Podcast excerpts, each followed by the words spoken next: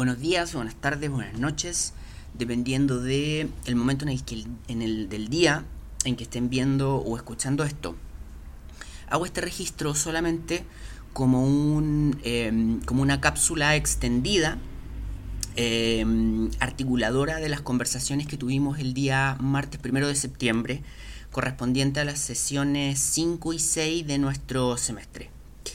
Em, como siempre digo, mi nombre es Juan Pablo Vázquez, esto es Historia de América Latina 1. Em, entonces la idea es básicamente eh, tomar algunos debates que eh, hicimos el día martes primero de septiembre em, a partir de nuestras sesiones 5 y 6 en nuestra asignatura, pero que los debates quedaron un poco sueltos incluso físicamente a partir de que tuvimos que grabarlo en instancias distintas. Entonces solamente acá, eh, insisto, como una cápsula relativamente extendida porque no van a ser 5 minutos, va a ser un poco más, pero también en un tiempo bastante breve. Quiero solamente eh, articular dos o tres ideas que el día martes planteamos por, em, bueno, que inicialmente la idea es que estuviesen articuladas, pero que quedaron un poco separadas, por lo tanto aquí es, tiempo como para darle un, relato un poquito más cohesionado.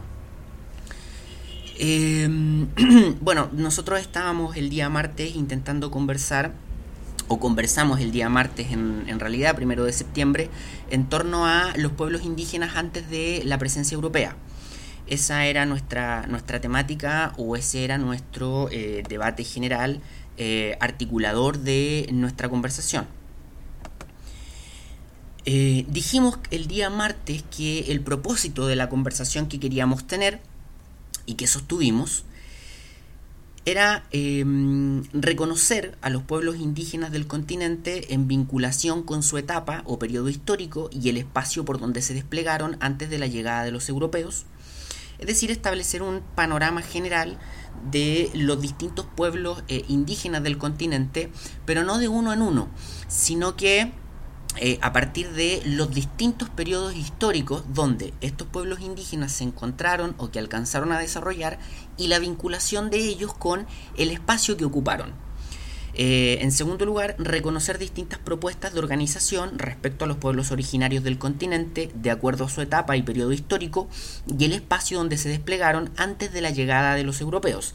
Es decir, eh, digamos, distintas propuestas de distintos académicos latinoamericanos respecto de cómo podrían organizarse, cómo podrían clasificarse a partir de una mirada general los distintos pueblos indígenas del continente y finalmente reflexionar en torno a los pueblos indígenas del continente antes de la llegada de los españoles y a partir de aquello el impacto que aquello generó. De alguna forma ir preparando el camino para eh, encontrarnos en la próxima clase con esta disyuntiva o con este elemento de tensión. Los pueblos originarios, los pueblos indígenas, con eh, una vida construida, con un sistema construido, tanto cada uno individualmente como en términos de colectivo, en términos sociales, con un sistema social, con un sistema histórico construido y que de repente se ve ese sistema social histórico em, interrumpido a partir de la llegada de los europeos al continente con otra perspectiva, con otros objetivos y con otro sistema también. Eso lo vamos a tomar el día, mm, las sesiones 7 eh, y 8. Por lo tanto, esta sesión del día martes eh, primero de septiembre también tiene que ver un poco con preparar el camino para ese, para ese momento, ¿no? para ese punto de quiebre histórico.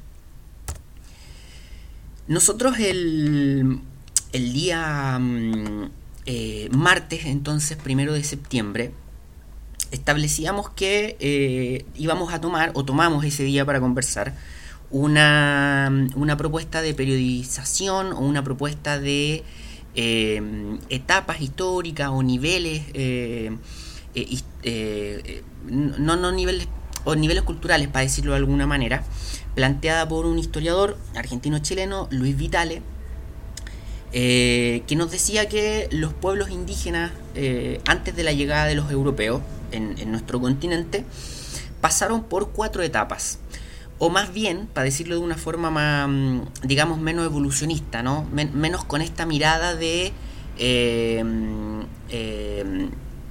como, casi darwiniana de lo social, de que se va como por etapas y... No si uno mira la historia de nuestro continente antes de la llegada de eh, los españoles y mira a los distintos pueblos originarios, podría distinguir entre sus eh, formas de vida, entre mm, eh, sus etapas culturales o en su periodo cronológico, cuatro grandes formas de organización, cuatro grandes etapas o cuatro grandes periodos. Entonces nosotros decíamos que esos cuatro periodos eran, en primer lugar, el de cazadores y recolectores, que si uno lo mira en tiempos cronológicos es el que está más hacia atrás en el tiempo, o sea, el, más lejano a nuestro presente.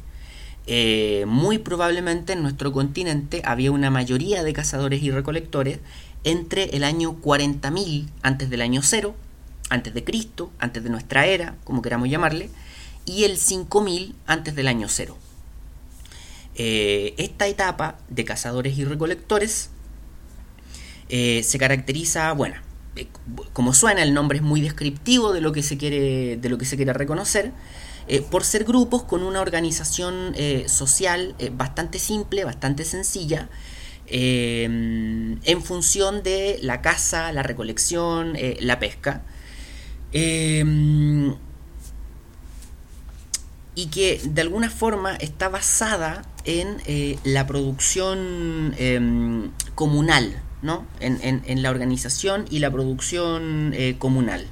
En esta etapa, en, este, digamos, en este periodo de cazadores y recolectores, eh, hay dos elementos que, em, que son bien interesantes y que creo que son bien, bien, bien importantes. Eh, bueno, el primero es lo que ya planteamos, ¿no? Cómo la organización social está en función del desarrollo de la caza eh, y eh, la pesca y la, y la recolección como, de alguna forma, entre comillas, forma de producción. y la organización social está en función de eso, ¿no? Pero eso es igual importante remarcarlo, igual hay una organización social, ¿no? Igual hay una forma de cooperación, igual son grupos que tienen que construir eh, alguna forma de organización social en función de sus objetivos. De hecho, cazar ya implica una organización social, una organización de ciertas unidades domésticas, en fin. Y este grupo o digamos en esta etapa es donde aparece el fuego eh, y donde esto, digamos, los pueblos que están en esta etapa no solo logran descubrir o no solo logran que aparezca el fuego, sino que además logran controlarlo. Y eso es relevante tanto en términos energéticos, tanto en términos de em, del mejoramiento cualitativo de ciertas condiciones de vida en, lo cotidiano, ¿no? El, el, fuego como, como el, insisto, como elemento energético, el fuego como como elemento que te permite cocinar, eh, eh, comer carne cocinada como un elemento que te permite tener una serie de... Una, una, mejor vida cotidiana, ¿no? Por una serie de factores que pueden parecer muy sencillos, muy, muy materiales, ¿no? Eh, muy en extremo concreto, ¿no? Comer carne cocinada es más blando que comer carne cruda, por ejemplo. en fin. sino que también hay todo un componente social, ¿no? Que tiene que ver con la aparición de este elemento que a partir del calor que entrega es un elemento cohesionador de los grupos. ¿no? Eh, digamos, en, la medida en que hay fuego hay más calor y en la medida en que hay más calor hay un grupo que se reúne en torno al, calor. Y la oportunidad de reunirse implica la oportunidad de generar una serie de relaciones y lazos sociales que antes de esto no, no existían. Entonces esta etapa es bien importante por, bueno, por varias razones, pero estos dos elementos los podríamos plantear ahí como bien distintivos, ¿no? Una organización social eh, en función de un sistema productivo muy sencillo de caza, pesca y recolección, y este elemento de la aparición, producción y conservación del, fuego. Em, posteriormente había, según Lucho Vitale, una, segunda etapa, eh, que es la etapa de los agroalfareros y minerometalúrgicos. Eh, y esta etapa de los agroalfareros y minerometalúrgicos tiene una característica que también el, nombre, el concepto, el título que le da a Luis Vitale es bien descriptivo del, contenido o, del, o de los elementos que caracterizan esta, esta etapa o este periodo de agroalfarero y minero metalúrgico. ¿no? Pasamos, ¿no? en términos muy distintivos de la etapa anterior de cazadores y recolectores, pasamos a una etapa donde los distintos pueblos desarrollan técnicas agrícolas, ¿no? Y son agroalfareros básicamente por eso.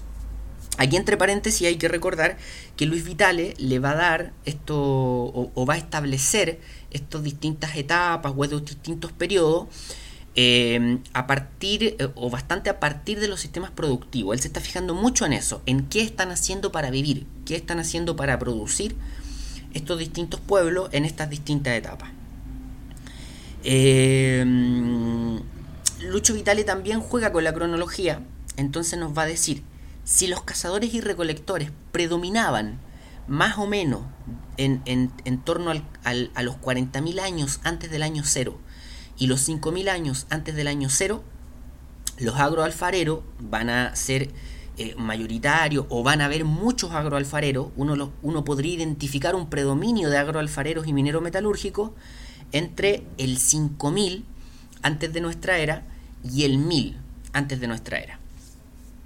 Eh, y este grupo está, digamos, como ya decíamos, caracterizado por una producción eh, eh, con técnicas agrícolas, con técnicas de alfarería, una producción además que logra tener técnicas minero-metalúrgicas. Es decir, la gente que está en, este, en esta etapa son personas que ya no solo están trabajando la tierra, no solo lograron desarrollar la alfarería, sino que además notaron que aquello que se encuentra en, la Tierra, eso que parece algo muy, muy manejable, muy duro, eh, si ellos lo, eh, digamos, lo, someten a ciertos niveles o a, niveles bastante altos de calor, eso que es bien duro se derrite eh, y se puede manipular, se le puede dar otro tipo de forma.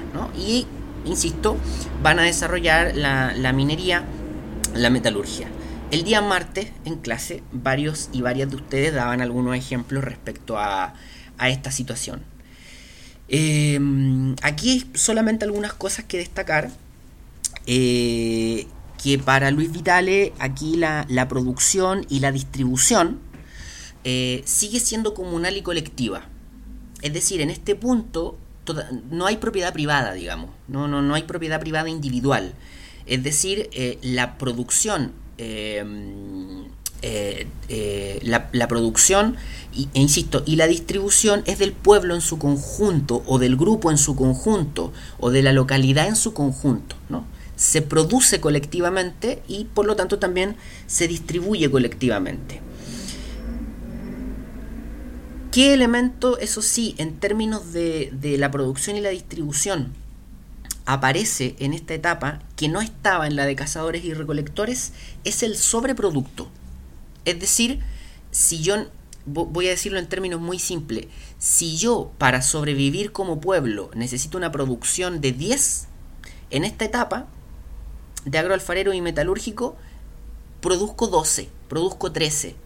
Y ese, y ese 3 que se excede a lo, a lo estrictamente necesario para subsistir, le denominamos sobreproducto, eh, y es una distinción con la etapa anterior de cazadores y recolectores, donde solo, solo se, se caza, se recolecta o se pesca para subsistir.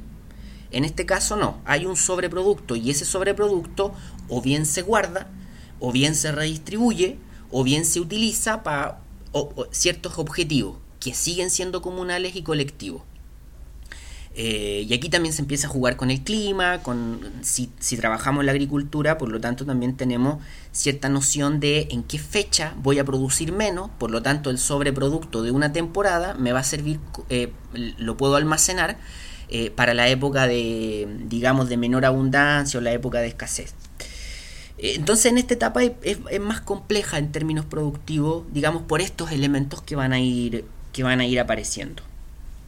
La unidad doméstica en, la etapa de agroalfareros y mineros metalúrgicos eh, sigue siendo la unidad social. ¿no? Nos seguimos organizando a partir de este núcleo fundamental, que es lo que hoy día conocemos como la familia, y que en términos más, digamos, más genéricos, con el lenguaje más de las ciencias sociales, denominémosle como unidad doméstica. Em, y bueno, esta unidad doméstica está determinada, como habíamos dicho el, día martes, por eh, lazos de parentesco, por una cosa de consanguineidad. Eh, y aquí aparece un, un, elemento que lo, mencionábamos el día martes, y que estos grupos, ¿no? en, esta etapa, la mm, se trata de principalmente de una de una mm, consanguinidad por descendencia eh, matrilineal es decir el elemento que define de alguna forma la adscripción de, un individuo a la comunidad es su descendencia materna es la línea materna lo que define eso o sea yo pertenezco a la comunidad que pertenece mi madre ¿no? Eh, y eso de alguna forma determina la estructura social, determina, eh, constituye la organización, la herencia, eh, una serie de elementos del conjunto de relaciones sociales. Esta etapa está bien caracterizada por eso. Probablemente en las etapas siguientes esa característica se va a perder. En esta etapa de agroalfarero y minero metalúrgico igual hay algunos pueblos con una línea patrilineal totémica, ¿no? Es decir, cada mm, unidad doméstica está representada por un tótem eh, y con una descendencia patrilineal, pero principalmente acá destaca eso, lo, matrilineal. bueno, en clases también dábamos algunos ejemplos de pueblos que uno podría considerar en esta etapa y también dábamos ejemplos de las distintas características. Ahora no lo vamos a hacer porque como habíamos dicho esto es una, lógica articuladora solamente de nuestros debates. En tercer lugar teníamos una etapa que eh, Lucho Vitale denominaba de transición. Eh, como él introduce la variable cronológica, nos va a decir esto más o menos va entre los primeros mil años antes del año cero, ¿no? antes de nuestra era, y más o menos el siglo XIV después de nuestra era. ¿no? En, estos pueblos, con las características que vamos a decir en un segundo, más o menos van a, van a rondar este periodo de tiempo. Antes prácticamente no habían, eh, por lo tanto este es el periodo de tiempo donde rondan. Y los denomina como transición porque él dice, bueno, ¿qué es lo que está en transición? No? Transición significa el paso de un estado o de una etapa hacia otra. Él nos va a decir, estos pueblos están en transición de un comunitarismo, que es lo que describíamos en la etapa anterior, ¿no? Como la producción, la distribución es completamente comunal y colectiva, por lo tanto no hay un sentido de propiedad. En esta etapa de transición, Lucho Vitale nos va a decir, vamos a avanzar desde un comunitarismo total a las primeras desigualdades sociales y a estructuras de poder centralizado aún no, no es que haya propiedad privada, ¿no? Acá todavía no existe la propiedad privada, pero, pero sí surgen las primeras desigualdades sociales y eh, la jerarquización social en términos políticos, en términos del poder. Aquí ya surge una organización social más compleja. ¿Por qué desigualdades sociales? Probablemente porque también se marca una división del trabajo mucho más, más potente. Por lo tanto, quien haga determinado trabajo también va a tener em, determinada posición en la estructura de poder y también determinada posición social. O quien pertenezca a un pueblo determinado también va a tener eh, determinada posición tanto política como social. Eh, para ponerlo en términos más gráficos, más esquemáticos si se quiere, la etapa de los agroalfareros y minero metalúrgico estamos pensando en unidades domésticas articuladas en pueblos. Pensemos en los mapuches, por ejemplo. Y la etapa de transición, estamos eh, pensando en que ya existe una organización entre pueblos, entre comunidades, una suerte de articulación, pero no espontánea, sino que porque hay una estructura de poder centralizado que los articula. En este caso, pensemos en los mayas. ¿no? Eh, pensemos en la cultura taiwanaco, por ejemplo, ¿no? Que ya, digo, solo como una cosa media didáctica, para plantearlo en términos evolutivos, con un nivel de complejidad mayor, con un nivel de complejidad en la estructuración social mayor. Entonces, en este periodo de transición, insisto, avanzamos de un comunitarismo a las primeras desigualdades sociales eh, no por posesión de propiedades, sino porque se ocupa un lugar más alto o más bajo en la jerarquía, tanto de poder, tanto política, eh, como social. Em,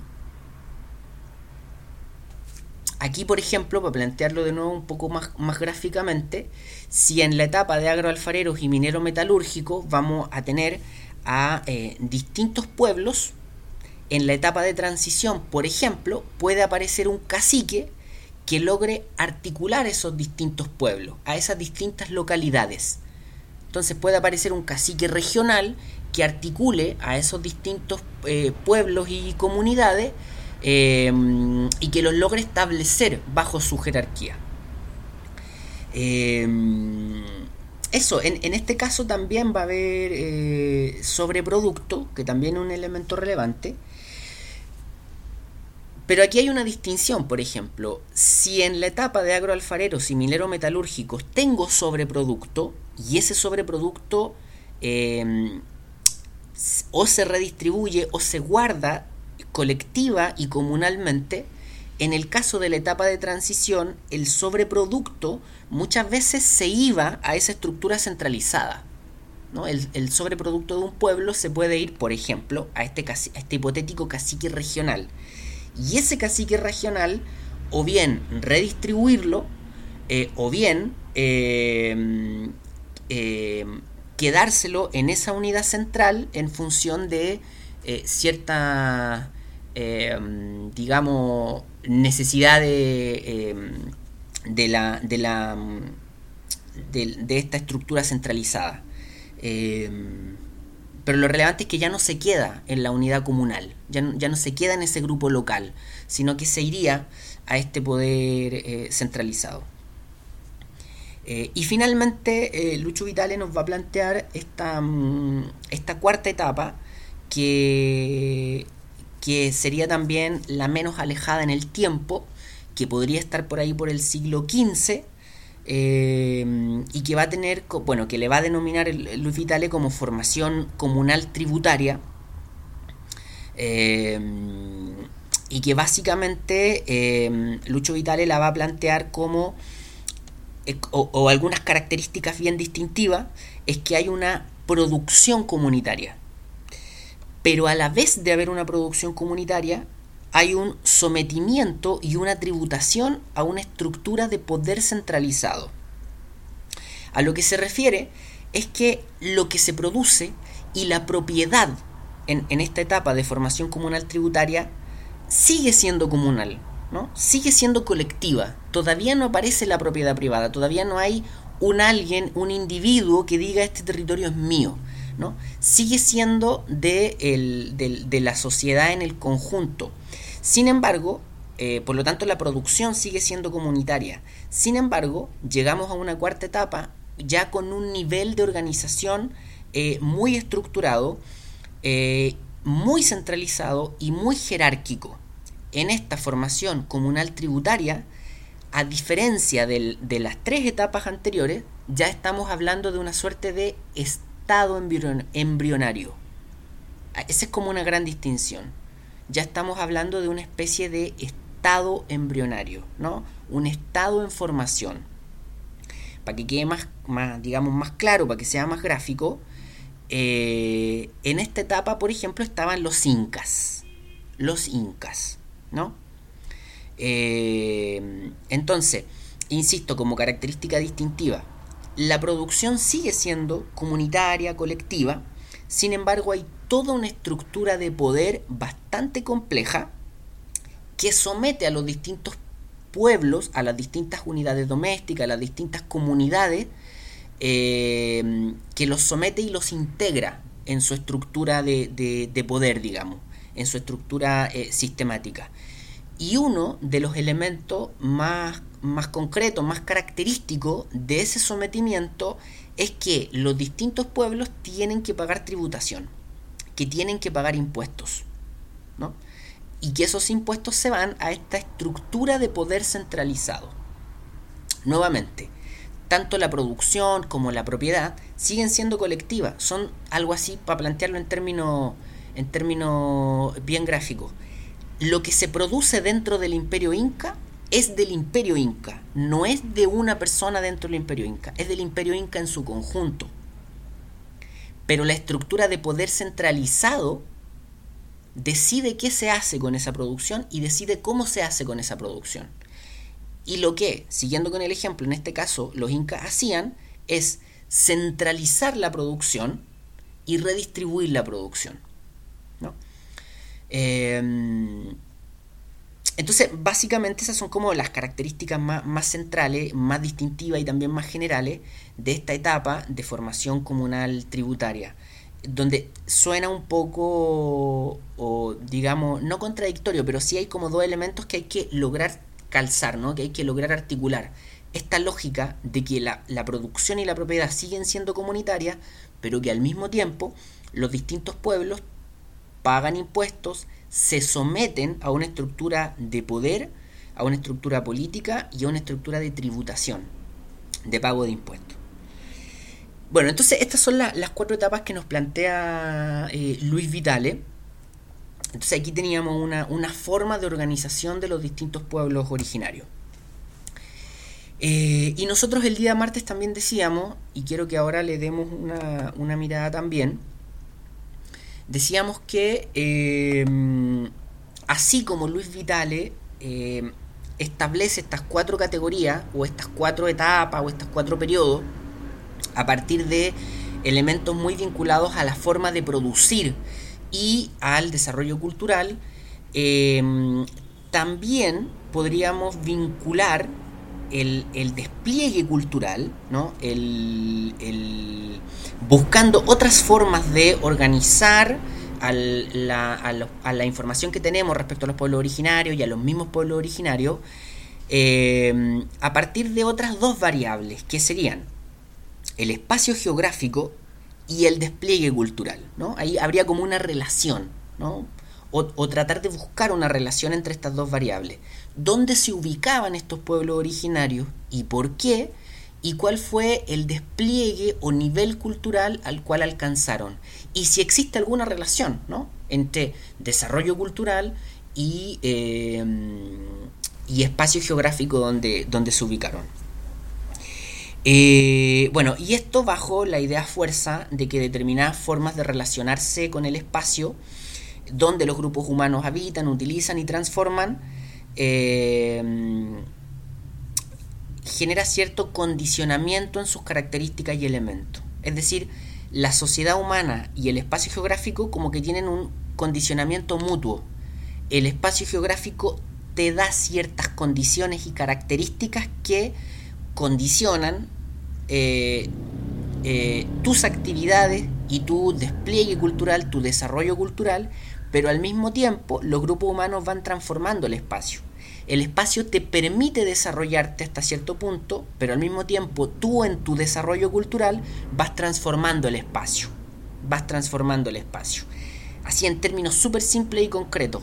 Si el espacio me regala un suelo fértil, o si el espacio geográfico me permite tener un suelo fértil, yo a través de mi agricultura voy transformando el espacio.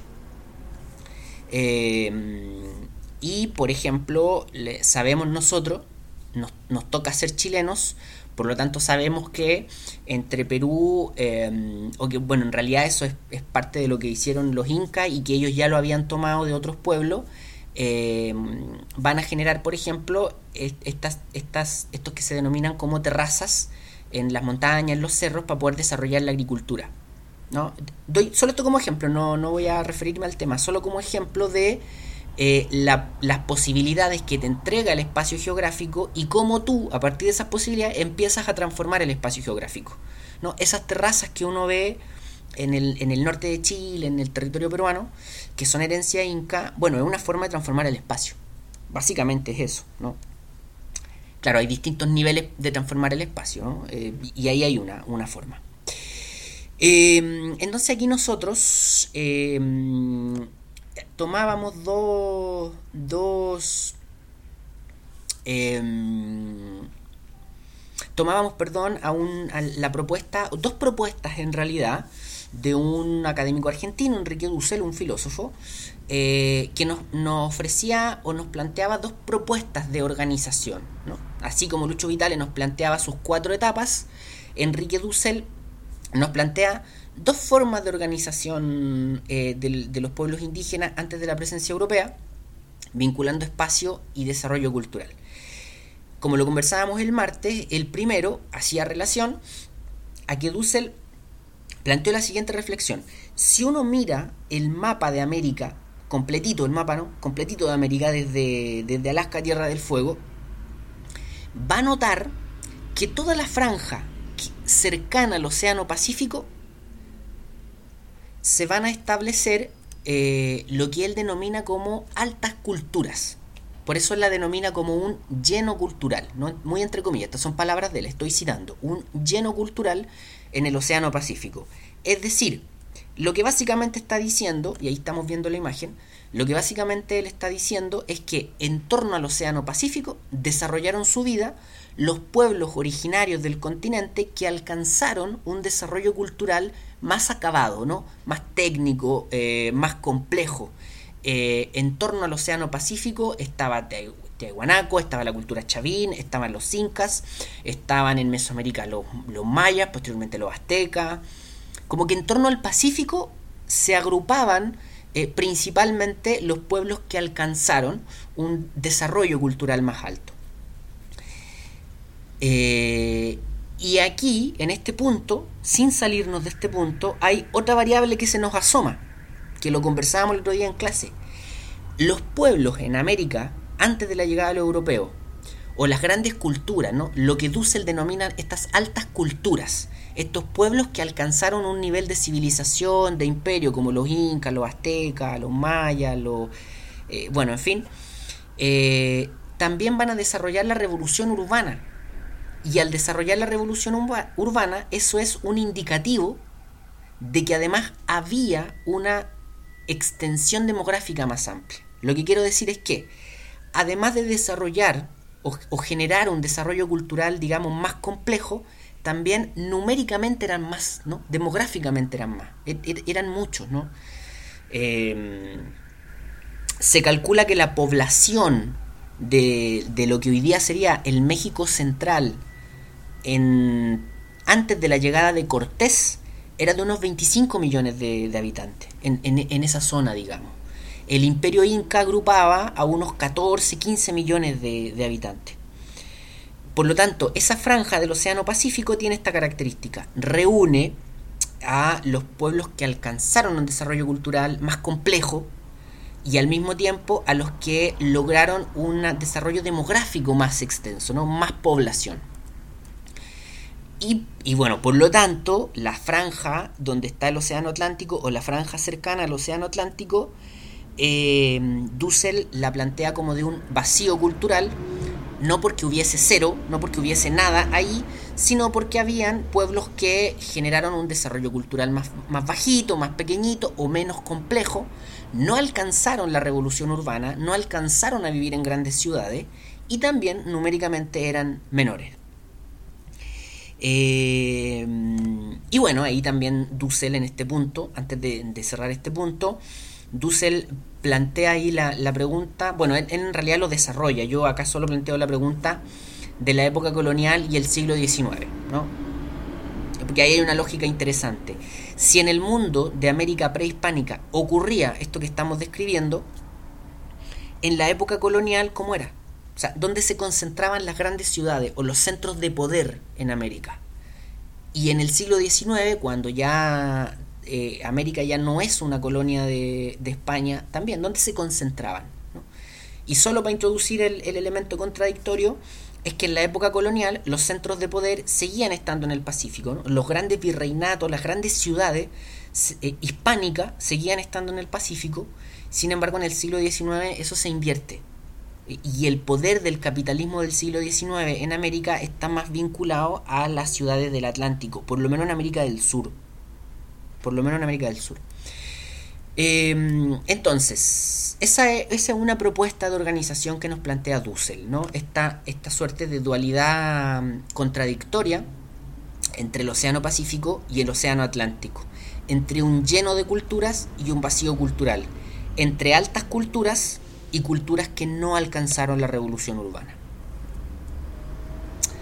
Em, y finalmente, para que mm, vamos llegando al, al fin de este espacio de articulación, finalmente Dussel también nos plantea una segunda forma de organizar a los pueblos indígenas antes de la presencia europea. ¿Ya? Y en esta segunda forma, Dussel nos va a decir que eh, nos va a hablar bastante similar a lo de a lo de a la propuesta de Luis Vitale. Dussel nos va a hablar de tres grandes etapas, de tres grandes etapas. Y nos va a decir que cada una de estas etapas se corresponde con un espacio geográfico o con ciertas características geográficas en específica, ¿ya? Esas características geográficas las vemos en dos minutos más. Ahora concentrémonos en la descripción de cada una de estas etapas. Entonces Dussel nos va a hablar ¿no? De pueblos nómades de cazadores y recolectores, muy similar a la primera etapa que nos planteaba Lucho Vitale. Dussel, eso sí, va a modifica un poco la periodificación. Dice, esto va más o menos desde el 5000 al 2000 antes de nuestra era. Eh, y muy, muy en sintonía con lo que nos decía Vitale, eh, Dussel nos va a decir, aquí básicamente hay una característica muy, muy central, muy estructural, y es que los pueblos nómades de cazadores y recolectores, esto va a sonar muy redundante, pero lo voy a decir igual, desarrollaron un modo de producción muy simple, muy sencillo, basada en la caza, la pesca y la recolección. ¿no? Coincide plenamente con Vitale, acá la organización social está en función de la caza, la pesca y la recolección.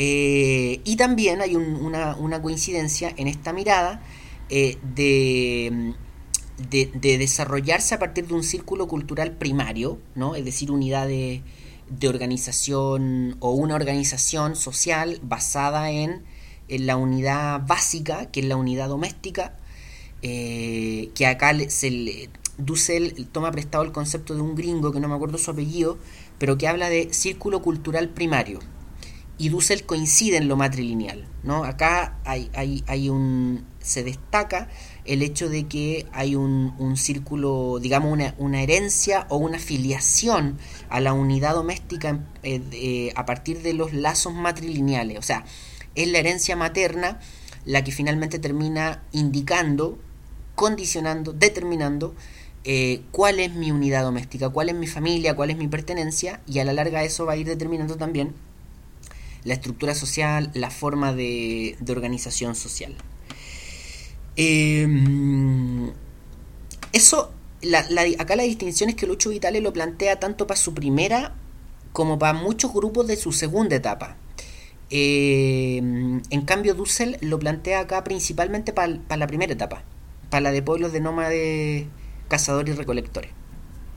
Bueno, Dussel nos plantea una segunda etapa, luego de la primera, de pueblos nómades, cazadores y recolectores, plantea una segunda etapa de que él denomina como de plantadores o cultivadores. Entonces, evidentemente, que acá la característica distintiva es que se trata de pueblos que dominan determinadas técnicas agrícolas. ¿no? no están desarrollando una agricultura intensiva ni extensiva, pero sí dominan técnicas agrícolas. Y también eh, otra característica muy clave de esta segunda etapa es que em, es que estos grupos están organizados en poblados, no en grandes ciudades. Acá no estamos hablando todavía de una revolución urbana para nada, pero sí eh, estamos hablando de, em, de grandes poblados, o sea, hay una distinción muy grande con la primera etapa de pueblos nómades o seminómades, ¿no? Acá en la etapa de plantadores estamos asentados, estamos en una ciudad y perdón, en un poblado, en una aldea y por lo tanto tenemos también las características de, poblado, tenemos las características de aldea, tanto muy concretas como también más, más, de mentalidad. ¿no? Eh, eso, eso en cuanto a, a los plantadores. Y Dussel nos va a plantear también una tercera etapa, y aquí una distinción grande con Vitale que nos hablaba de cuatro etapas. Eh,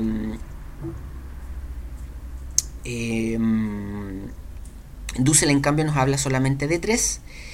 Y la tercera etapa él la denomina como altas culturas del continente, o culturas urbanas también le podríamos denominar. Acá para ser lo más gráfico posible, acá estamos hablando de estas grandes civilizaciones del, del continente. Pero acá hay una distinción con Vitale. Mientras para Vitale el elemento Vitale de alguna forma, esta tercera etapa de Dussel Vitale la parte en dos. ¿no? Él nos habla de los pueblos en transición y de los pueblos con em, de los pueblos con, con, con ¿cómo era el término? Conformación comunal tributaria eh, Dussel como que los junta a los dos y los establece acá en eh, una tercera etapa que denomina las altas culturas del continente o culturas urbanas. ¿no? Es decir, para Dussel eh, no, no, digamos, Dussel agrupa en la misma etapa a la cultura tehuanaco, a la cultura de los chichas, a, mm, aztecas, mayas e incas. Eh, no, Vitale separa por una parte a los incas y a los aztecas y en otra a los mayas, a la cultura chipcha, a, mm, a Tiahuanaco. ¿no? Ahí, hay una distinción. Eh, Dussel no, lo establece a todos dentro de un mismo grupo, porque para Dussel el elemento central es la revolución urbana. Para Vital el elemento central es características de estado embrionario, como los incas lograron avanzar hacia un estado embrionario que las otras culturas no. En el, en el caso de Dussel, él de alguna forma va a omitir esa característica y él las establece bajo el paraguas de desarrollar la revolución urbana. Eh, entonces, para Dussel, esta tercera etapa de altas culturas del continente culturas urbanas tiene como tiene aquí algunas características relevantes. Eh, van a ser grupos que desarrollaron una agricultura intensiva. O sea, ya no solo estamos hablando de dominar técnicas agrícolas, sino que desarrollar una agricultura intensiva sistemática, como lo hicieron los incas, por ejemplo, gigantescas obras hidráulicas, eh, un sistema tributario centralizado, jerárquico, una estratificación social y política centralizada, jerárquica, eh, una división del trabajo muy marcada, ¿no? una división del trabajo muy intensificada en relación a las etapas anteriores. Ahí hay un elemento clave. Los plantadores y menos los pueblos nómades de cazadores y recolectores no desarrollaron esa división del trabajo. Los incas sí, ¿no? Dentro del imperio, en, términos muy claros, por ejemplo, vamos a tener distintos grupos, distintas comunidades, distintas localidades, distintos pueblos que van a desarrollar distintos tipos de trabajo. Y eso muy en relación con el piso ecológico que tuviesen y con el distinto nivel de eh, desarrollo cultural que hayan alcanzado.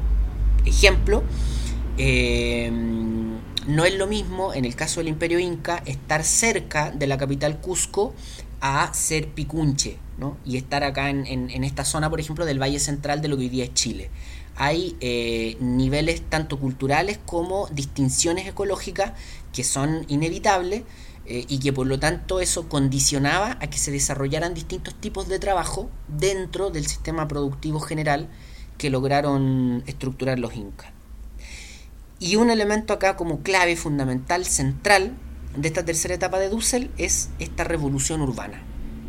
La distinción clave es que todas estas culturas que Dussel nos dice que están en esta etapa desarrollaron una revolución urbana, es decir, eran eh, formaciones sociales bastante complejas que vivían en ciudades y en ciudades grandes, ¿no? en, ciudades con una cantidad de habitantes bien, bien importante.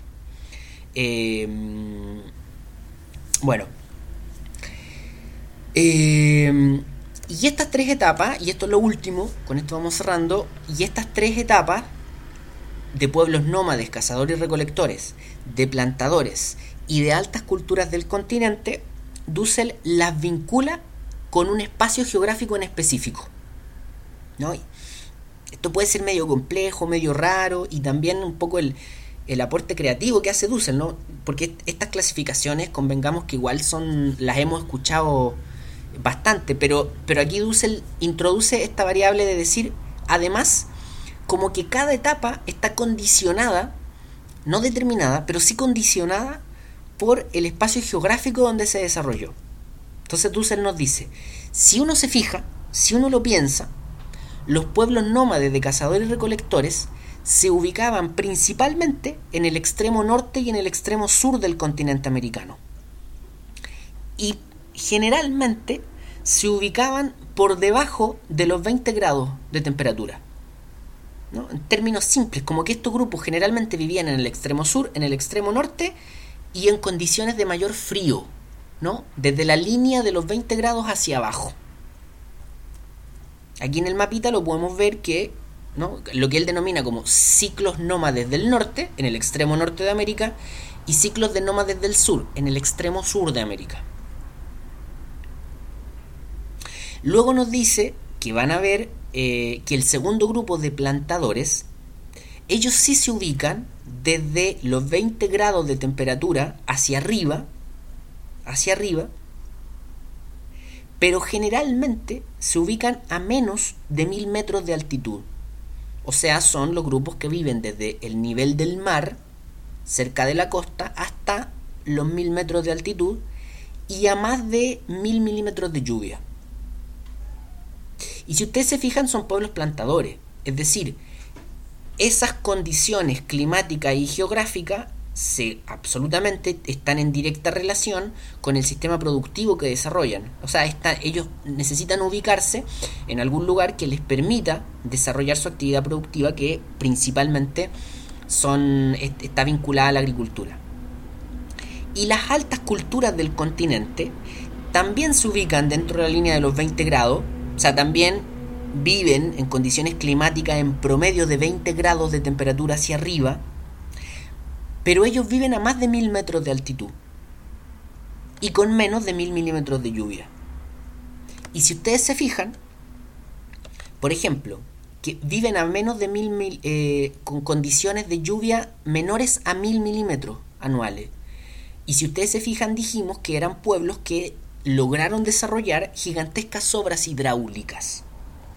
Entonces hay una, una situación bien interesante entre desarrollo cultural y condiciones climáticas.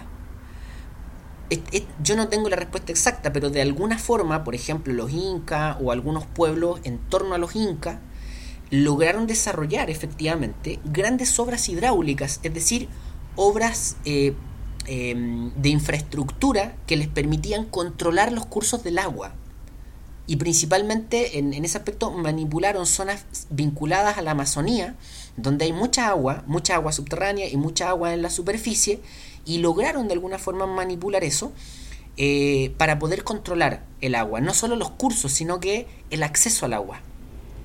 Entonces hay una, dinámica bien interesante de eh, condicionamiento a partir de las condiciones climáticas y geográficas y también manipulación del espacio geográfico. Eh, esta situación de la altitud, bueno, eh, sabemos que los incas construyeron en altura y vivían en altura, que la capital del imperio inca está en altura. Y es interesante observarlo, ¿no? Verlo como tendencia, es decir, bueno, a lo mejor hay una relación de, causa, consecuencia o, lo que sea, ¿no? Pero ¿por qué? ¿No? Con, lo cual... Em, si uno empieza a revisar estos pueblos que lograron este, esta suerte de nivel o esta suerte de categoría de altas culturas del continente y que desarrollaron la revolución urbana, efectivamente Dussel tiene razón, van a tener esta característica de ubicarse por sobre los mil metros de altitud. La pregunta es, ¿por qué no? ¿Son de ahí y lograron dominarlo? ¿Están atraídos por, esa, por esas condiciones? En fin, en fin dejémoslo ahí más, más descriptivo que, otra cosa. Ahí hay una característica, ahí hay una característica también relevante de estas altas culturas del continente, eh, antes de la, mm, de la llegada de los españoles. Em, equipo, entonces, eh, nosotros en este, en este caso, ¿no? el, tanto el día martes como en esta cápsula, que ya se ha extendido por varios minutos y que ya se acerca al, al velozmente al final, Em, nosotros planteamos esto muy en abstracto, muy desde las tendencias generales. Nosotros dijimos, lo vamos a plantear deductivamente. Es decir, vamos a plantear los elementos generales para que tenga un sentido, digamos, de racionalidad lógica, desde lo general hacia lo particular. Eh, planteamos estas propuestas más bien generales de organización de los distintos pueblos originarios del, continente. Eh, y la idea es que eh, con el texto de Enrique Dussel, donde él plantea a los distintos pueblos de a uno, ¿no? este, qué sé yo, eh, mapuche, diaguita, guaraní, etcétera, poder aquí también acudir un poquito al trabajo autónomo de que ustedes logren de alguna forma asociar a los distintos pueblos que eh, que nos plantean el texto Dussel con las categorías que nos plantea Dussel. O sea, es momento que ahora ustedes hagan la asociación de eh, qué pueblo o cuál pueblo en específico se habría correspondido a alguna de estas o con alguna de estas categorías en general. Eh, por ejemplo, los mapuches, ¿cuál habría correspondido? nómades, cazadores recolectores, plantadores o altas culturas del continente. Los incas, ¿a cuál habrían correspondido? Los guaraní, ¿a cuál habrían correspondido?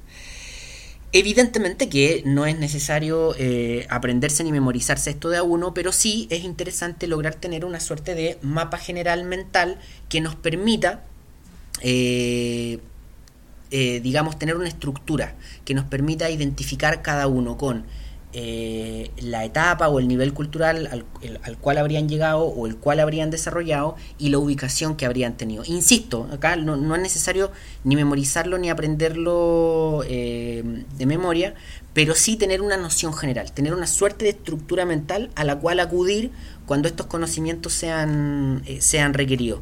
¿Dónde estaba cada uno y más o menos qué hacía cada uno, en qué en qué etapa o a qué nivel de desarrollo habría alcanzado cada uno. Esta, esta idea que les planteo finalmente em, se las vamos a, plantear con, digamos, más, más específica y más detalladamente en la sesión o en una de las sesiones del, del día em, martes 8 de septiembre, que sería la número 7 y la número 8. Así que eso, dejamos esta, esta mm, cápsula que se extendió por bastante igual, la dejamos hasta acá. Nos vemos el día martes en la mañana. Voy a estar subiendo la...